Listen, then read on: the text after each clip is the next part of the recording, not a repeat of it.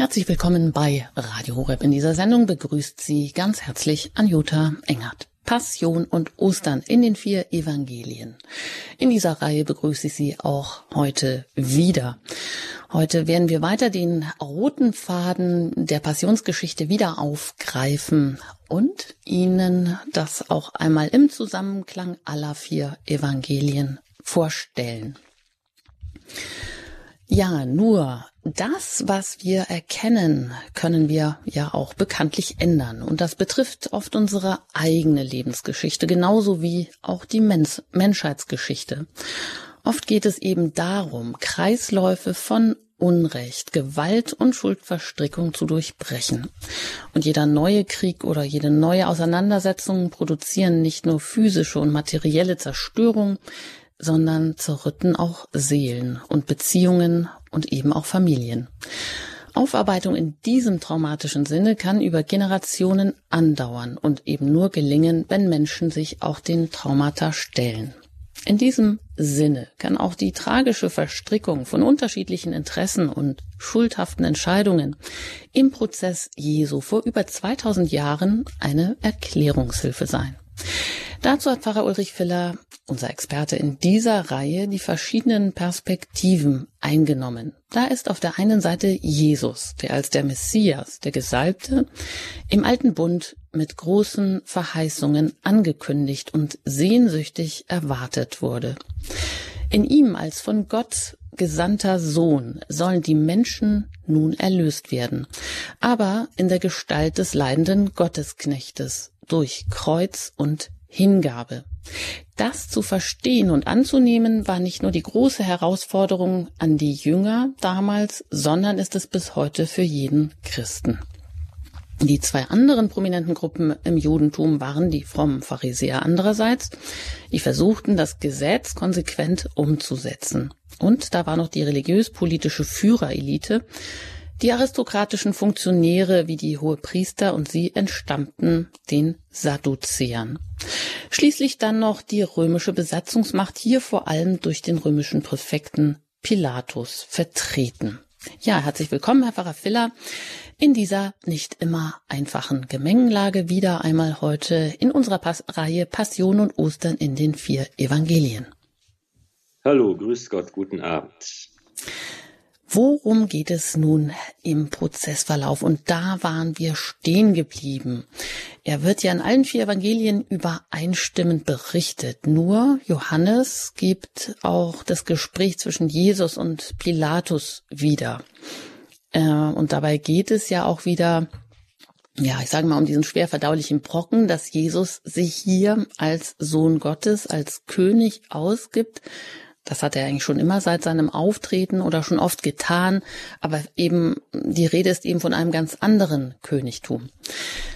Was kann uns denn die Schilderung bei Johannes oder inwiefern kann sie uns auch als Schlüssel zum Verständnis der Passionsgeschichte dienen, Herr Pfarrer Filler? Ja, es ist sehr aufschlussreich und spannend, dass Johannes die, diese innere Perspektive ähm, den Dialog zwischen Pilatus, dem Statthalter des römischen Imperiums, und Jesus von Nazareth, der angeklagt wird, ähm, berichtet. Und hier sehen wir auf der einen Seite einmal ganz äh, die Haltung und Überlegung und Perspektive des Pontius Pilatus. Und da ist es also absolut äh, aufschlussreich, dass Pilatus völlig klar erkennt, was eigentlich Sache ist. Er erkennt ganz genau, dass es hier um eine religiöse Frage geht. Er erkennt, dass Jesus nicht der Revolutionär ist, der zu den Waffen ruft, der Gewalt predigt und der einen Umsturz herbeiführen will, sondern er erkennt, dass Jesus hier mit einem ethischen, moralischen, religiösen, sittlichen Anspruch kommt und sagt, ich, er ist ein König, das ist ja die Anklage, dass er sich selbst zum König machen will. Und das ist natürlich das, wo das römische Imperium äußerst sensibel ist. In den Provinzen soll es keine Unruhe geben, es soll Ruhe herrschen, es sollen Steuern bezahlt werden, aber es darf nicht zu Aufständen kommen. Das kennen wir ja auch aus der Geschichte, aus äh, anderen Provinzen des Römischen Reiches, dass das immer eine Achillesferse gewesen ist des römischen Staates, auf die man sehr sorgsam achtete. Und Pilatus erkennt nun, dass diese Gefahr überhaupt gar nicht besteht, sondern dass Jesus eben sagt, er ist der König, er ist gekommen, um die Wahrheit zu verkünden. Das ist die grundlegende Frage, die hier äh, im Mittelpunkt steht. Ähm, Jesus sagt, du sagst es, ich bin ein König und er bestimmt das Wesen seines Königtums mit den Worten, ich bin dazu geboren und dazu in die Welt gekommen, dass ich für die Wahrheit Zeugnis ablege. Jeder, der aus der Wahrheit ist, hört auf meine Stimme. Und das ist nun eine ganz grundlegende und wichtige Frage, wo in, in der Pilatus eine überraschend moderne Haltung annimmt, wenn er nämlich sagt, was ist Wahrheit? Was ist eigentlich Wahrheit? Kann ich überhaupt die Wahrheit erkennen? Gibt es nicht für jeden eine eigene Wahrheit? Ist nicht für dich etwas anderes wahr als für mich? Also einen ganz relativistischen Standpunkt, den wir heute in Gesprächen auch und Diskussionen auch oft wiederfinden können, der wird von Pilatus hier vertreten. Der sagt, naja, es ist ja schön und gut, was du sagst, aber was ist eigentlich Wahrheit? Man kann es sowieso nicht genau erkennen, man kann es sowieso nicht genau wissen. Ähm, das ist eine Frage äh, für die Philosophen oder für die Theologen und keine Frage, die mich in meiner Funktion, in meinem Amt, in meiner Aufgabe hier interessiert. Und von daher weiß er eigentlich, auch das wird ganz klar gesagt, und Pilatus sagt es ja auch den Juden, ich finde keine Schuld an ihm. Eigentlich gehört er freigelassen. Und Pilatus wird nun von den aufgebrachten Juden, von den Führern des Volkes, die Jesus weghaben wollen, erpresst, richtiggehend, weil sie sagen zu ihm, wenn du ihn freilässt, dann bist du kein Freund des Kaisers. Und das ist eine höchst aufschlussreiche Bemerkung. Das hört sich im Deutschen nämlich so harmlos an. Da könnte man sagen, na und, was heißt das? Er ist kein Freund des Kaisers. Was soll das bedeuten? Aber es ist tatsächlich eine ganz brisante Angelegenheit, denn Freund des Kaisers war in jener Zeit ein eigener Titel, der ähm, ein, äh, könnte man sagen, ein Titel oder, oder eine Auszeichnung, die verliehen worden ist und die tatsächlich eine große Machtfülle mit sich brachte. Wer als Freund des Kaisers galt, der hatte es geschafft, der war eben, äh, hatte das Ohr des Imperators. Und wer kein Freund des Kaisers war oder aus dessen Gnade wieder herausgefallen ist, der lebte tatsächlich gefährlich. Der machte nicht nur ein, musste nicht nur einen Knick in seiner Karriere hinnehmen, sondern muss tatsächlich auch um seinen Besitz und um sein Leben bangen wenn man da aus der Gunst des Imperators herausgefallen ist. Und hier wird Pilatus also richtig gehend erpresst und erkennt, dass für ihn persönlich dieses Verfahren jetzt auch Konsequenzen haben kann, wer, wenn er es nicht schafft, hier sofort Ruhe reinzubringen. Das ist seine Perspektive und entsprechend, entsprechend handelt er auch. Das andere, was wir eben hier erkennen können und für uns fruchtbar machen können, ist die Tatsache, dass Gott selbst die Wahrheit ist. Dass der Gott, der Mensch geworden ist, selbst die Wahrheit ist. Ich bin der Weg, die Wahrheit und das Leben, sagt Jesus von sich selbst. Die Frage nach der Wahrheit ist eben nicht nur eine philosophische Frage oder eine ethische Frage. Es ist nicht eine Frage, die man nur am grünen Tisch äh, überlegen und diskutieren kann, sondern es ist tatsächlich die Frage, dass die Wahrheit Person geworden ist in Jesus Christus und dass wir uns deshalb auch zur Wahrheit verhalten müssen. Dass wir eben uns die Frage stellen müssen, können wir das anerkennen, dass Jesus die Wahrheit selbst ist und dass nicht nur das, was er sagt, wahr ist, sondern dass er als Person, der menschgewordene Gott, sprich das Leben und die Wahrheit an sich auch ist. Und das ist natürlich immer die Grundfrage unseres ganzen Glaubens, die uns hier von neuem gestellt wird. Bleiben wir auf, der Dis auf Distanz, wie es Pilatus tat? Sagen wir, man kann es gar nicht genau wissen, man kann es nicht beweisen.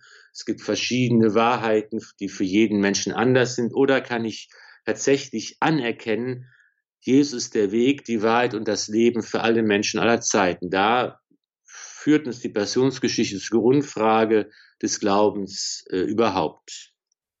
Hm, also entscheidende Fragen, die hier angesprochen sind und verwunderlich vielleicht auch, dass Pilatus, der äh, römische Präfekt, selber diese Frage nach der Wahrheit stellt und sich selber damit ja vielleicht auch so in gewisser Weise ein Bein stellt, weil, wie Sie sagen, er weiß, dass von Jesus keine Aufstandsbewegung ausgegangen war, dass er vielleicht maximal ein religiöser Schwärmer ist, aber wie Sie sagen, interessant ist, dass, das, dass er erpresst wird. Das Volk wiegelt auf, sagt zu ihm, du bist kein Freund des Kaisers und erpresst ihn mit diesem hohen Titel, der ja dem auch Land und das eigene Leben ähm, und Ruhm und Ehre kosten kann.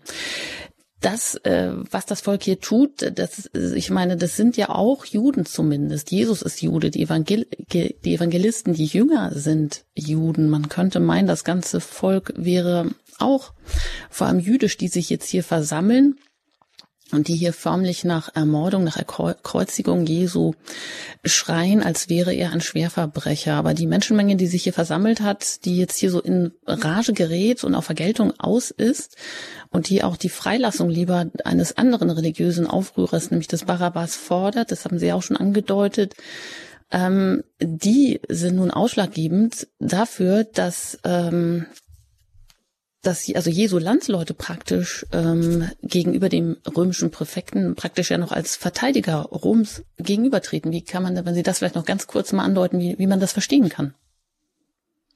Ja, es ist eben, gibt eben nicht so diese klare Frontstellung. Auf der einen Seite die bösen römischen Besatzer, auf der anderen Seite die, die Juden, die unterdrückt werden. So klar liegen die Fronten eben nicht, sondern es gibt schon eine breite Vermischung und eine vielfältige Verstrickung dieser beiden Seiten. Nicht auf der einen Seite ist das römische Imperium, das römische Reich ja immer auch darauf angewiesen, dass die Leute in, in den Provinzen, die Steuerzahler eben auch mittun, mitarbeiten, eingebunden werden in gewisser Weise. Manche werden auch belohnt mit dem römischen Bürgerrecht zum Beispiel, das ja auch der heilige Paulus hatte der eben auch ein römischer Bürger war, das mit vielen Privilegien verbunden war und, ähm, und eben auch jetzt die, ähm, sagen wir mal, der König Herodes, das ist ja auch ein, ein, ein König von Roms Gnaden, der also in Zusammenarbeit, in Kooperation und als Vasall des römischen Imperators auftritt, der den großen, großartigen Tempel gebaut und hat und hat verschönern lassen und ähm, für den römischen Kaiser wurde im Tempel auch zum Beispiel gebetet von den frommen Juden. Also äh, hier gibt es schon zahlreiche Ver Verbindungen und, und, und, und Verknüpfungen. Natürlich haben auch die Führer des, des Volkes, die Sadduzäer, die hohen Priester, und die Funktionäre und so weiter natürlich auch die Aufgabe gehabt, dafür zu sorgen, dass diese Zusammenarbeit gut funktioniert, um der Menschen willen auch, damit eben keine willkürliche Unterdrückung, Enteignung und, äh, und so weiter stattfindet, sondern damit eben eine gewisse äh, rechtliche Sicherheit da war und dass, dass die Menschen leben konnten, dass, und dass diese Zusammenarbeit gelingen konnte. Das war eben auch das Interesse der, der, der hohen Priester, die, die äh, dieser Agenda gefolgt sind. Also da, und, und, und hier kommt es eben in dem Punkt, wo jetzt Jesus ins Spiel kommt, tatsächlich zu dem, zu, zu der entscheidenden Frage, kann ich hier mitgehen, kann ich hier äh, anerkennen, dass Jesus der Messias ist, der nicht gekommen ist, um äh, gewaltsam den Umsturz herbeizuführen. Eine spannende Frage ist es ja, was passiert wäre, wenn tatsächlich alle zu diesem Glauben gefunden hätten und, und hätten anerkennen können, dass Jesus der Messias ist und wie es dann weitergegangen wäre. Das ist ja eine ganz spannende, aber sehr spekulative Frage, die, ähm, äh, die man so gar nicht beantworten kann. Aber äh, deshalb kann man vielleicht auch verstehen, dass eben hier diese Fronten nicht so ganz klar schwarz und weiß zu ziehen sind. Ja, da schauen wir jetzt mal hin, wie es weitergeht ähm, mit den Fakten sozusagen. Das Wort, das jetzt Wirklichkeit wird, das, was Jesus immer schon angekündigt hat, dass der Passionsbericht jetzt auf seinen Höhepunkt hin zugeht. Jetzt hören wir erst noch mal ein paar Takte Musik und dann steigen wir direkt ein in Jesu Gang nach Golgotha. Wir lesen hier die Passionsgeschichte in den vier Evangelien chronologisch. Ja, hören Sie gleich weiter.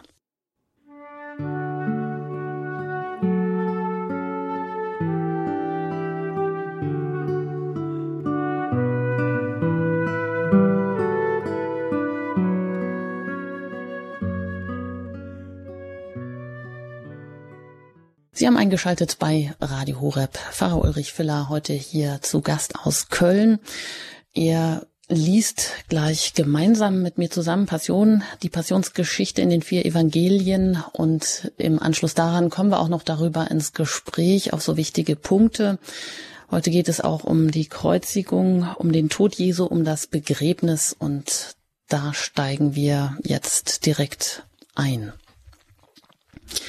Nachdem sie so ihren Spott mit ihm getrieben hatten, nahmen sie ihm den Purpurmantel ab und zogen ihm seine eigenen Kleider wieder an. Dann führten sie Jesus hinaus, um ihn zu kreuzigen. Einen Mann, der gerade vom Feld kam, Simon von Kyrene, den Vater des Alexander und des Rufus, zwangen sie, sein Kreuz zu tragen. Es folgte ihm eine große Menge des Volkes, darunter auch Frauen, die um ihn klagten und weinten. Jesus wandte sich zu ihnen um und sagte, Töchter Jerusalems, weint nicht über mich, weint vielmehr über euch und eure Kinder. Denn siehe, es kommen Tage, da wird man sagen, selig die Frauen, die unfruchtbar sind, die nicht geboren und nicht gestillt haben. Dann wird man zu den Bergen sagen, fallt auf uns, und zu den Hügeln deckt uns zu. Denn wenn das mit dem grünen Holz geschieht, was wird dann erst mit dem Dürren werden? Zusammen mit Jesus wurden auch zwei Verbrecher zur Hinrichtung geführt. Sie kamen an den Ort, der Schädelhöhe heißt. Dort kreuzigten sie ihn und die Verbrecher, den einen rechts von ihm, den anderen links. Jesus aber betete, Vater, vergib ihnen, denn sie wissen nicht, was sie tun. Und sie gaben ihm Wein zu trinken, der mit Galle vermischt war. Als er aber davon gekostet hatte, wollte er ihn nicht trinken. Dort kreuzigten sie ihn und mit ihm zwei andere, auf jeder Seite einen, in der Mitte aber Jesus.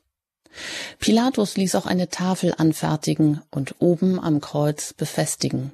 Die Inschrift lautete Jesus von Nazareth, der König der Juden. Diese Tafel lasen viele Juden, weil der Platz, wo Jesus gekreuzigt wurde, nahe bei der Stadt lag. Die Inschrift war hebräisch, lateinisch und griechisch abgefasst. Da sagten die Hohepriester der Juden zu Pilatus, Schreib nicht der König der Juden, sondern dass er gesagt hat, ich bin der König der Juden. Pilatus antwortete, Was ich geschrieben habe, habe ich geschrieben. Nachdem die Soldaten Jesus gekreuzigt hatten, nahmen sie seine Kleider und machten vier Teile daraus, für jeden Soldaten einen Teil und dazu das Untergewand. Das Untergewand war aber ohne Naht, von oben ganz durchgewoben. Da sagten sie zueinander, wir wollen es nicht zerteilen, sondern darum losen, wem es gehören soll. So sollte sich das Schriftwort erfüllen, Sie verteilten meine Kleider unter sich und warfen das Los um mein Gewand. Dies taten die Soldaten. Es war die dritte Stunde, als sie ihn kreuzigten. Die Leute, die vorbeikamen, verhöhnten ihn, schüttelten den Kopf und riefen, Du willst den Tempel niederreißen und in drei Tagen wieder aufbauen? Wenn du Gottes Sohn bist, rette dich selbst und steig herab vom Kreuz. Ebenso verhöhnten ihn auch die hohe Priester, die Schriftgelehrten und die Ältesten und sagten, andere hat er gerettet, sich selbst kann er nicht retten. Er ist doch der König von Israel. Er soll jetzt vom Kreuz herabsteigen, dann werden wir an ihn glauben.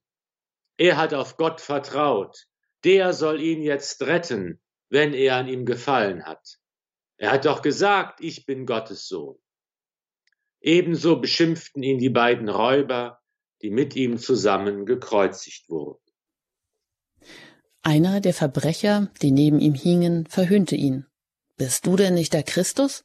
Dann rette dich selbst und auch uns. Der andere aber wies ihn zurecht und sagte, Nicht einmal du fürchtest Gott? Dich hat doch das gleiche Urteil getroffen.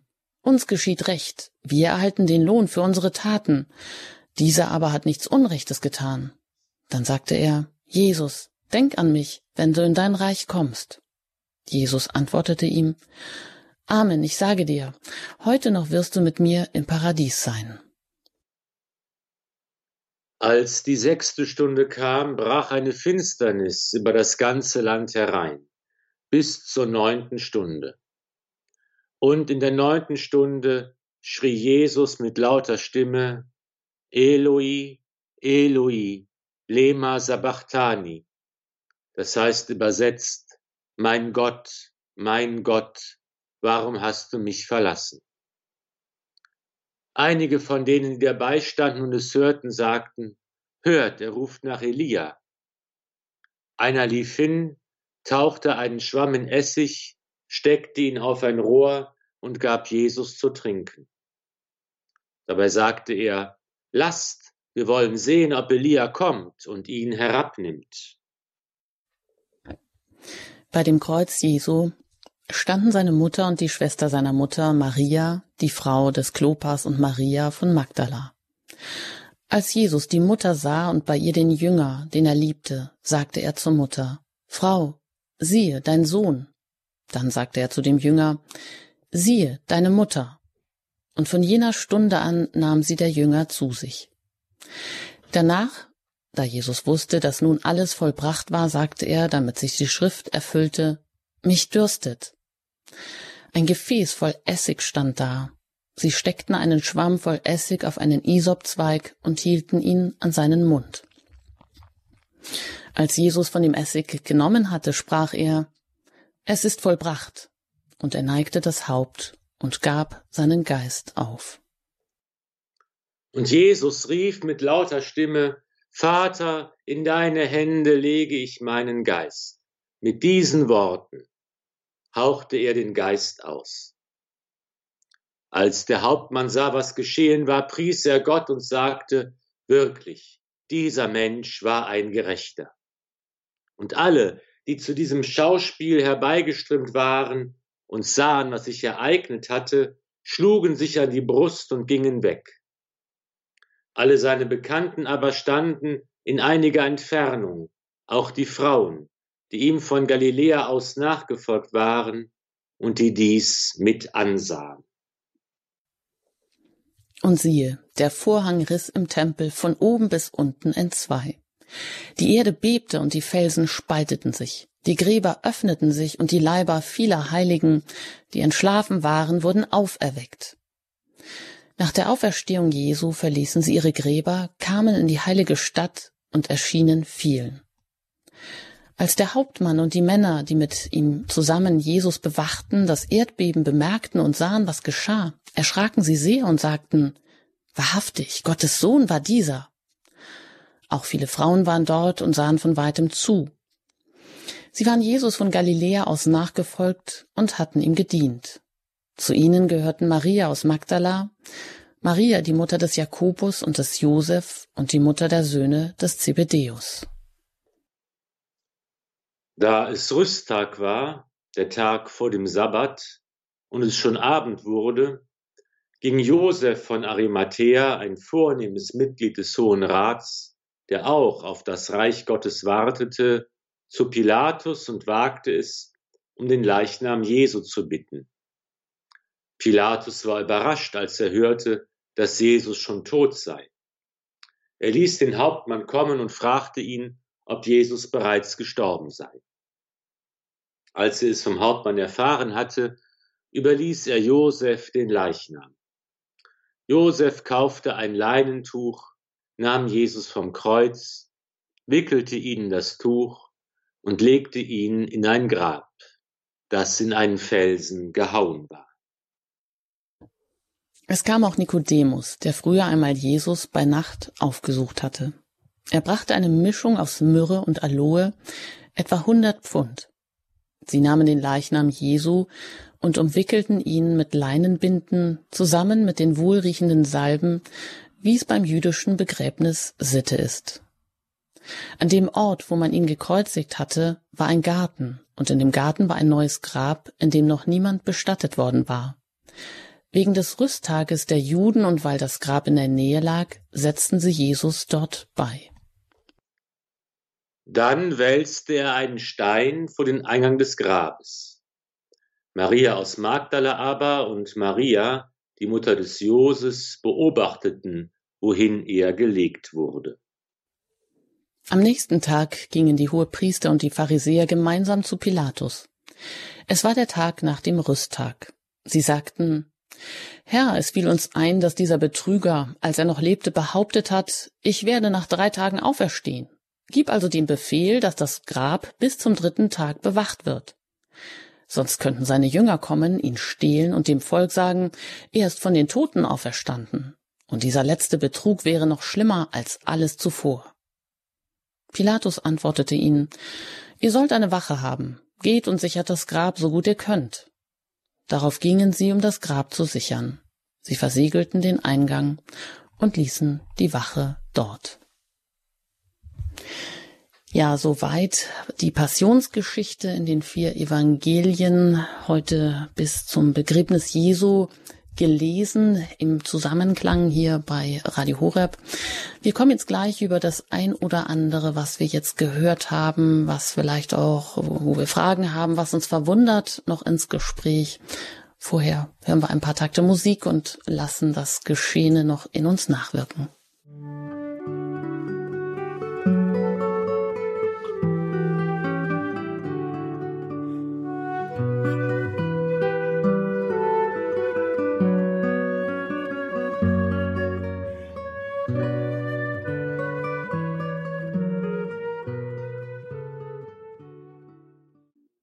Passion und Ostern in den vier Evangelien. Sie haben eingeschaltet in dieser Sendereihe hier bei Radio Horeb. Ich bin Anjuta Engert im Gespräch mit Pfarrer Ulrich Willer aus Köln, der uns hier gemeinsam mit uns Bibelstellen liest, die Passionsgeschichte zusammengestellt hat, einmal chronologisch im Zusammenklang der vier Evangelien gelesen und uns dann auch immer noch Aufschluss gibt über das, was vielleicht manchmal unverständlich bleibt. Herr Pfarrer Filler, wir haben jetzt heute den Gang Jesu nach Golgotha, da haben wir begonnen.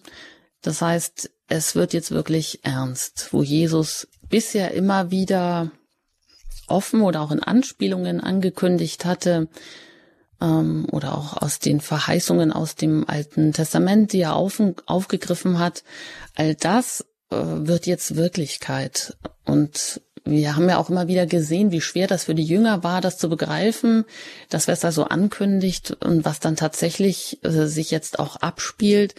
Vielleicht können wir uns das auch so vorstellen, ja, wie wenn, als wenn wir mit einer unvorstellbaren Nachricht konfrontiert werden, dann schieben wir das ja meistens, verdrängen wir das und denken, ja, nee, kann gar nicht sein. Ähm, und was eben nicht sein kann, das, äh, das verdrängen wir eben ganz gerne. Äh, Josef Ratzinger, der schreibt in seinen Jesus-Büchern hier auch vom Einklang von Faktum und Wort. Also das äh, vor allem das würde auch die Struktur der Passionsgeschichte bestimmen und das wäre auch so grundlegend für den christlichen christlichen Glauben überhaupt. Also das, was immer angekündigt wird, im Wort dann auch Wirklichkeit wird. Ja, kann man so sagen, dass das jetzt hier auch so wirklich ähm, die Bestätigung dessen ist, was bisher mal angekündigt wurde? Ja, das, die Ankündigung wird Wort, das Wort wird äh, Wahrheit, die Ankündigung wird äh, Faktum, wird Realität.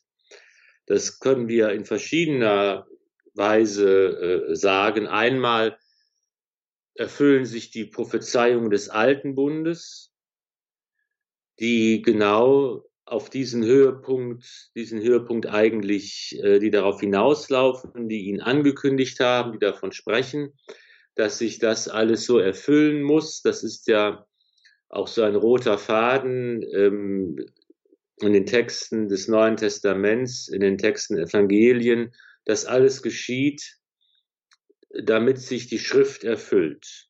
Und dass eigentlich hier nochmal deutlich wird, der enge Zusammenhang zwischen Altem und Neuen Testament. Es gibt ja äh, äh, gab es schon in der Antike, aber gibt es auch heute wieder Bestrebungen äh, in christlichen Kreisen, die sagen, wir brauchen das Alte Testament nicht, wir schaffen es ab, wir brauchen nur das Neue Testament. Aber das ist einfach eine irre Lehre, die völlig verkennt die Einheit der Heiligen Schrift, dass eben, wie es Augustinus sagte, das Neue Testament ist im, im Alten verhüllt und das Alte wird im Neuen enthüllt. Und hier werden eben das, was in der Heilsgeschichte immer wieder angesprochen ist, was prophezeit wurde, was verkündet wurde, das erfüllt sich nun. Das Wort, die Verheißung, die Prophezeiung wird Realität. Und wir erkennen auch die Wirklichkeit des Geschehens in den Zeugenaussagen des Evangeliums, der vier Evangelien. Wir erkennen, dass die Evangelisten eigentlich Historiker sind, ihren eigenen Ansprüchen, ihrem eigenen Selbstverständnis gemäß, sie beschreiben, was geschehen ist. Es ist keine fromme Dichtung, keine, kein Mythos, keine Legende, keine Märchen, die erzählt werden. Es sind Dinge, die sich ereignet haben, die von den Zeitgenossen ja auch gesehen worden sind, bestätigt werden können und die teilweise auch ganz wunderbar anmuten. Es geht eben von, von diesen Aussagen, dass eben die Gräber sich öffnen, dass die Heiligen, die Gerechten auferstehen und vielen in Jerusalem erscheinen nach der Auferstehung Jesu, dass das Erdbeben passiert. Das sind ja alles Ereignisse, die wir gar nicht so recht einordnen können, aber wir auf jeden Fall sagen müssen, das hat sich keiner ausgedacht. Sonst wäre das Evangelium nicht glaubwürdig gewesen. Das sind Sachen, die von vielen Seiten aus bestätigt worden sind. Es geht darum, dass es hier ganz plausible äh, Sachen und Fakten berichtet werden, auch psychologisch plausible Fakten, dass eben man sich vergewissert, dass Jesus wirklich gestorben ist. Pilatus, der um den Leichnam gebeten wird, lässt noch einmal den Hauptmann kommen. Er lässt sich bestätigen, dass Jesus tatsächlich schon tot ist. Normalerweise hat es länger gedauert, bis die Gekreuzigten verstarben. Jesus aber ist schneller gestorben. Der Soldat hat mit der Lanze extra nochmal äh, ihn erstochen, sozusagen in die Seite hineingestochen, um sicherzustellen, dass er wirklich tot ist. Es wird also das tatsächliche Faktum des Todes Jesu von behördlicher Seite offiziell noch einmal bestätigt. Es wird nochmal die Episode erzählt bei Johannes, dass eben Pilatus, wie es durchaus üblich war, eine Tafel anfertigen lässt, den Kreuzestitel mit der Aufschrift, die das Vergehen anzeigt. Jesus, der sagt, ich bin der König der Juden. Das wird aufgeschrieben. Die, die äh, Führer des Volkes, die hohen Priester, beschweren sich darüber, dass, das, dass diese, diese Aussage hier, diese wahre Aussage auf der Tafel steht, er soll das anders formulieren. Und das ist der berühmte Satz des Pilatus, quod scripsi, scripsi, was ich geschrieben habe, habe ich geschrieben. Hier noch einmal auch ein wunderbar gezeichnet, ein letzter rebellischer Akt des Pilatus, der genau weiß, dass das eigentlich ein, ein Fehlurteil gewesen, dass Jesus unschuldig war, der nochmal hier den Anspruch Jesu, den er selbst deutlich gemacht hat vor Pilatus, ich bin gekommen, um für die Wahrheit Zeugnis abzulegen, der wird nochmal hier dokumentiert auf dem Kreuzestitel. Die Tafel wird ja in Rom heute noch verehrt, äh, die Tafel mit dem Inri drauf, mit dieser, mit dieser Aussage drauf in drei Sprachen. Das sind alles Fakten, die, die hier berichtet werden, die uns also auch zeigen, dass tatsächlich hier die Heilsgeschichte in unserer Geschichte, unserer Menschengeschichte sich ereignet und dass das, was hier beschrieben wird, aus verschiedenen Perspektiven, mit verschiedenen Akzenten, durchaus auch mit manchen Widersprüchen oder Unterschiedlichkeiten, das ist ganz völlig normal. Bei allen Zeugenaussagen, die von verschiedenen Menschen äh, getroffen werden, kann man das immer wieder finden, dass hier tatsächlich das Wort Wirklichkeit geworden ist und die Heilsgeschichte zu einem Höhepunkt kommt, der sich dann am Ostertag vollenden wird. Ja, kommen wir auf das Herzstück zu sprechen. Jesus äußert ja noch Worte am Kreuz, die sich ja natürlich auch die ganze Welt schon bewegt haben. Und das, der eine Ausspruch, der ja dann auch ähm, in Psalm 22 wiederzufinden ist, oder man, man äh, sagt, er habe den Psalm 22 hier noch gebetet, mein Gott, mein Gott, warum hast du mich verlassen? Dieser Notschrei, den Jesus hier betet, äh, die ganze Not des leidenden Gottessohnes zum scheinbar schweigenden Vater Gott, indem er aber auch die ganze Hilflosigkeit, die ganze Not, das ganze Übel der Welt angeblich ja hier mit hineinnimmt, um uns vom ewigen Tod äh, zu befreien, ist ja auch nicht ganz einfach zu verstehen, Herr Pfarrer Filler. Wie können wir uns das vorstellen?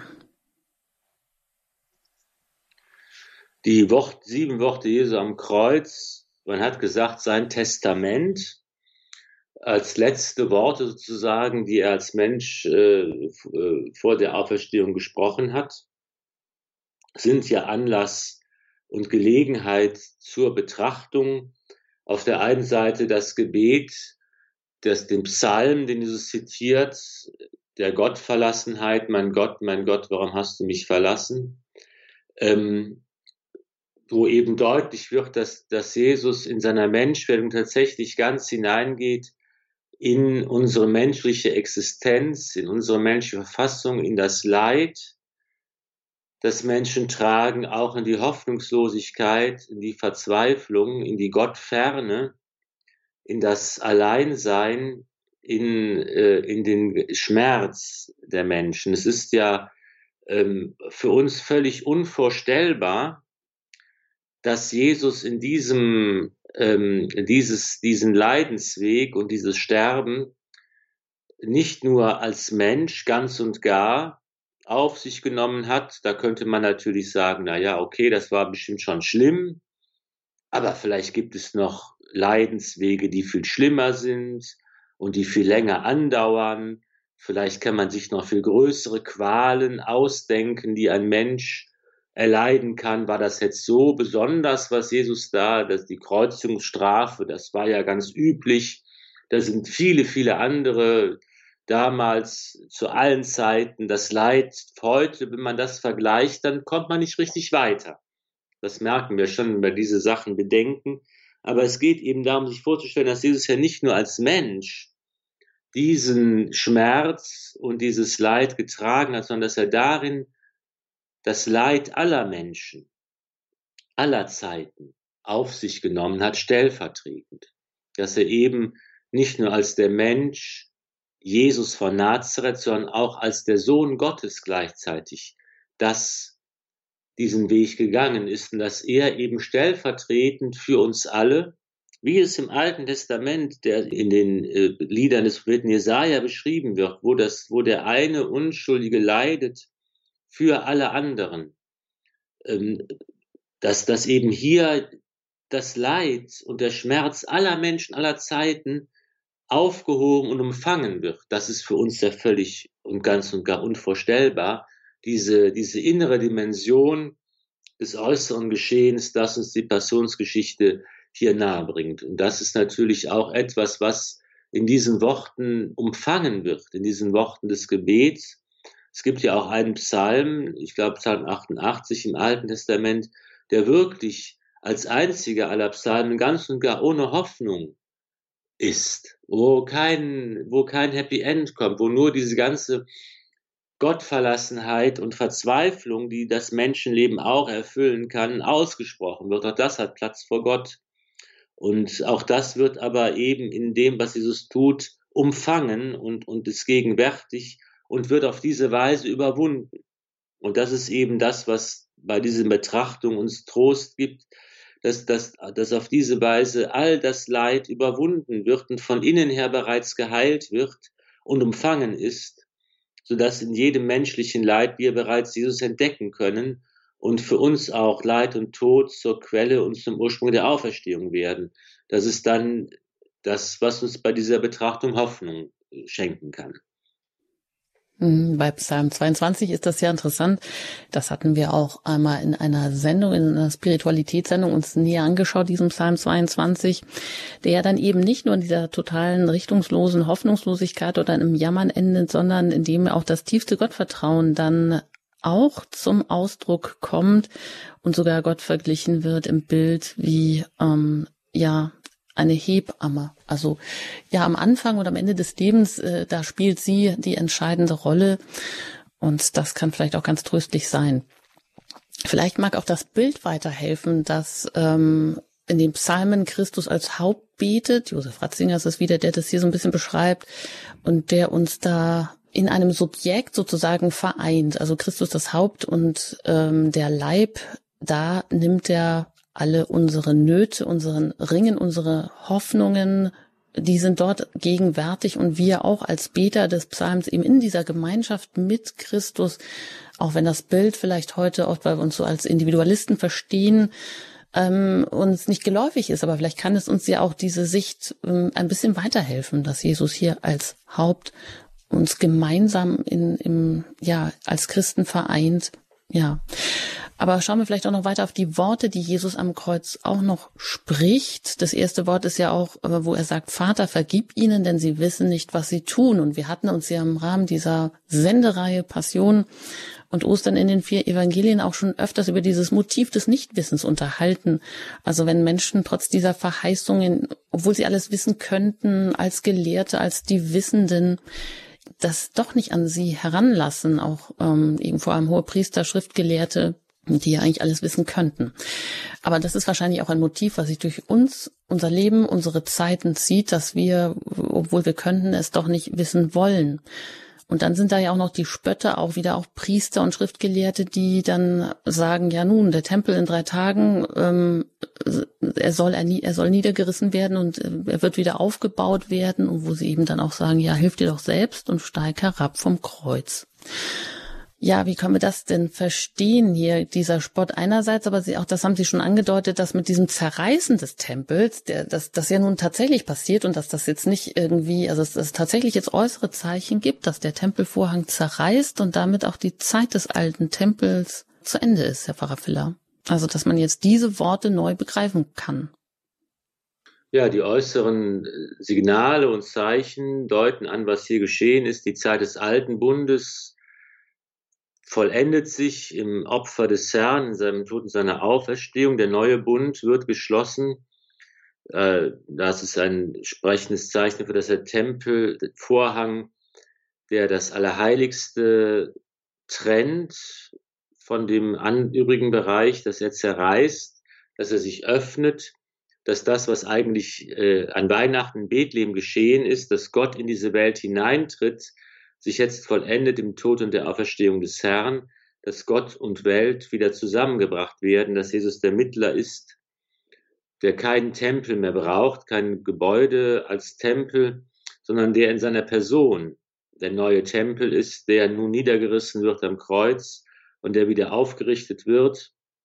Hier auch vielleicht noch einmal äh, verständlich nochmal diese Herausforderung die ja bei der Verhaftung Jesu bereits angeklungen ist, als Jesus sagt, glaubst du nicht, mein Vater würde mir zwölf Legionen Engel schicken, wenn ich ihn bitten würde. Diese Herausforderung ist den Leuten zu zeigen, seine Macht auszuspielen. Das hätte er auch am Kreuz noch gekonnt, darauf zu verzichten, ganz und gar ohnmächtig zu sein und schwach zu sein und alles zu erleiden, zu erdulden, um am Ende auf diese Weise die Macht des Todes ein für allemal zu brechen und das Leben neu zu schaffen. Als Mittler, der das eben für alle Menschen aller Zeiten tut, der auf diese Weise zum Weg wird, auf dem wir auch gehen können. Und da wird wieder deutlich, dass eben dieses Geschehen der Passionsgeschichte, die wir am Palmsonntag und am Karfreitag an der Kirche hören, eben für uns aktuell ist, weil uns hier gezeigt wird, dass Christus selbst in seiner Person die Wahrheit ist und wirklich der Weg und das Leben ist. Der Weg, auf dem wir uns mit verbinden, die Wahrheit, die er verkündet und selbst ist und das Leben, das uns neu geschenkt wird in seinem Tod und seiner Auferstehung und dass wir als Glieder seines Leibes darin schon mitgenommen werden, dass deshalb unser Schmerz, unser Leid, unser Tod, unser Sterben bereits aufgehoben ist im, im Leiden, Sterben und der Auferstehung Christi. Hm, und wir könnten eigentlich auch schon Früchte hervorbringen. Vielleicht auch da noch das Bild Jesus auf dem am Höhepunkt am Kreuz, wo er ja seinen Durst äußert. Mich dürstet, sagt er. Was bekommt er? Er bekommt den, ja, armen Wein, äh, der wie Essig schmeckt und das vielleicht auch nochmal da die Verbindung herstellen kann zum, zu Jesaja, zum alten Bund, wo der Weinberg Israel nur saure Beeren hervorbringt und wenn man das jetzt auch auf uns bezieht, auf Israel oder auch uns heute selber, was bringen wir hervor, wenn wir doch schon das vorgezeichnet haben, wenn wir Jesus nachfolgen können? Ähm, aber wo sind die Früchte? Ja, sind es nur saure Beeren oder bringen wir auch Liebe oder Gerechtigkeit ähm, hervor oder, oder bleiben wir oft doch in uns, ja, sind wir doch auf uns selber zurückgeworfen und kommen vielleicht, äh, ja, nicht zu größerem oder nicht zu größeren Früchten. Und vielleicht werfen wir noch abschließend einen Blick auf die Frauen, denn die sind es ja, die schließlich unter dem Kreuz bleiben und ihr Mitleiden, ihr Dasein einfach nur, indem sie auch auf den Durchbohrten äh, schauen. Die Männer sind alle weg, aber welche Rolle spielen sie hier? Könnten sie schon ja etwas an, von der Weise, wie man sich dem Kreuz nähern kann? Und vielleicht auch schon Verwandlungen passieren kann. Genau, die Frauen geben im Grunde genommen durch, durch das, was sie tun, die Antwort auf die Frage, die Sie gerade gestellt haben. Mich dürstet dieses Jesus-Wort, das eben auch für mich persönlich jetzt in dieser Fastenzeit ein wichtiges Wort ist, dass eben in, in meinem Gebet ich dann sage, ja, Jesus dürstet auch heute am Kreuz. Was kann ich tun? Wie kann ich den Durst des Herrn stillen? Ihn dürstet nach unserem Glauben, nach unserer Liebe nach unserem Gebet, nach unserer Anbetung, danach, dass alle Menschen das Evangelium hören und, und verstehen und Ja sagen und wie kann ich selbst meinen Beitrag leisten, um Durst des Herrn zu stillen. Und da finde ich Antwort in der Gestalt der Frauen. Die Mutter Jesu, die am Kreuz steht, die Schwester, ihre Schwester, eine andere Maria, die Frau des Klopas, Maria von Magdala. Das ist ja auch spannend und nicht ganz aufzuschlüsseln, wie viele Marias eigentlich jetzt da unter dem Kreuz stehen, in der Stelle bei Johannes. Und ähm, da auf der einen Seite, dass Johannes noch, der ja selbst auch als einziger noch dabei ist von den Jüngern, dass, dass diese besondere Beziehung gestiftet wird. Johannes bekommt Maria als Mutter Maria bekommt Johannes als Sohn, diese Geste, die Maria ja zu unserer aller Mutter macht und zur Mutter der Kirche macht, da sind wir, ist der erste Hinweis, wie wir den Durst des Herrn stillen können, mit Maria an ihrer Hand unter ihrem Schutzmantel geborgen, mit unserer Mutter können wir unseren Weg gehen, unsere Aufgabe erfüllen. Und dann eben die Frauen, die dabei bleiben, die das fortsetzen, was sie eigentlich zu den die ganze Zeit gemacht haben, sind Jesus gefolgt, sie haben ihn begleitet, sie haben ihn unterhalten und finanziert, das darf man auch nicht vergessen, dass sie eben auch mit dazu beigetragen haben, dass überhaupt sein öffentliches Wirken stattfinden konnte.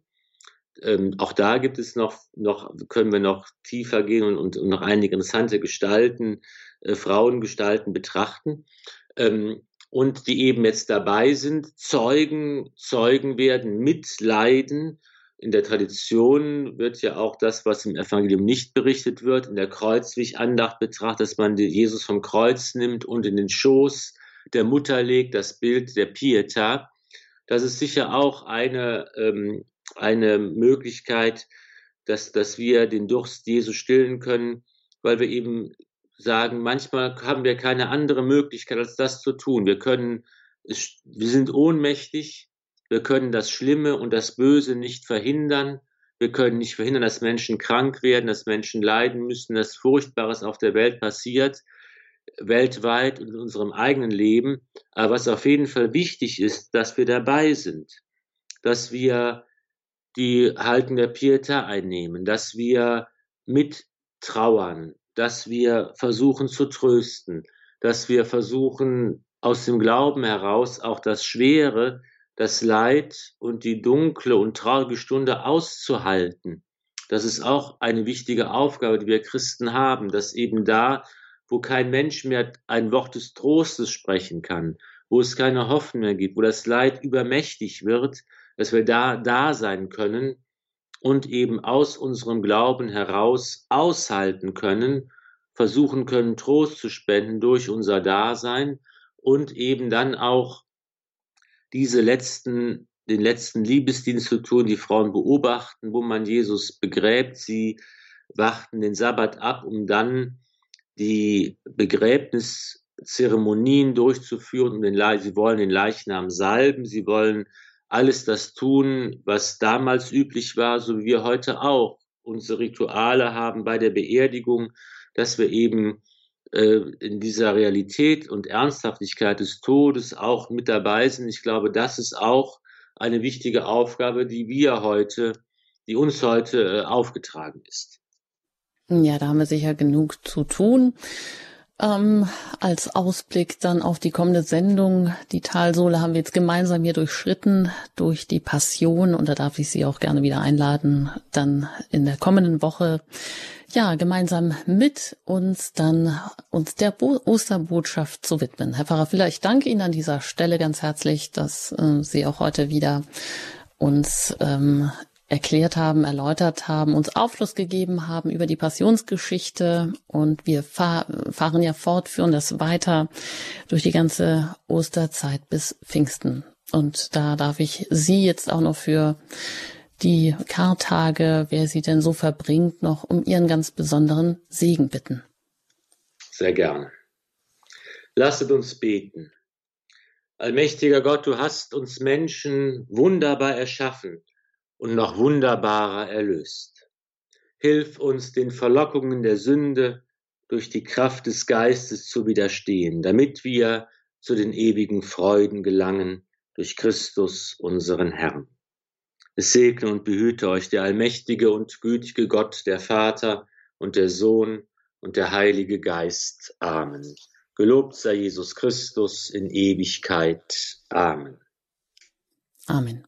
Ein herzliches Dankeschön. Auf Wiederhören bis zum nächsten Mal, Herr Pfarrer Filler. Und auch ein Dankeschön an Sie. Ich danke für Ihr Interesse, wünsche Ihnen noch einen gesegneten Abend und danke Ihnen an dieser Stelle auch immer für Ihre Spendenbereitschaft, die überhaupt die Sendungen hier erst möglich machen. Es verabschiedet sich Ihre Anjuta Engert.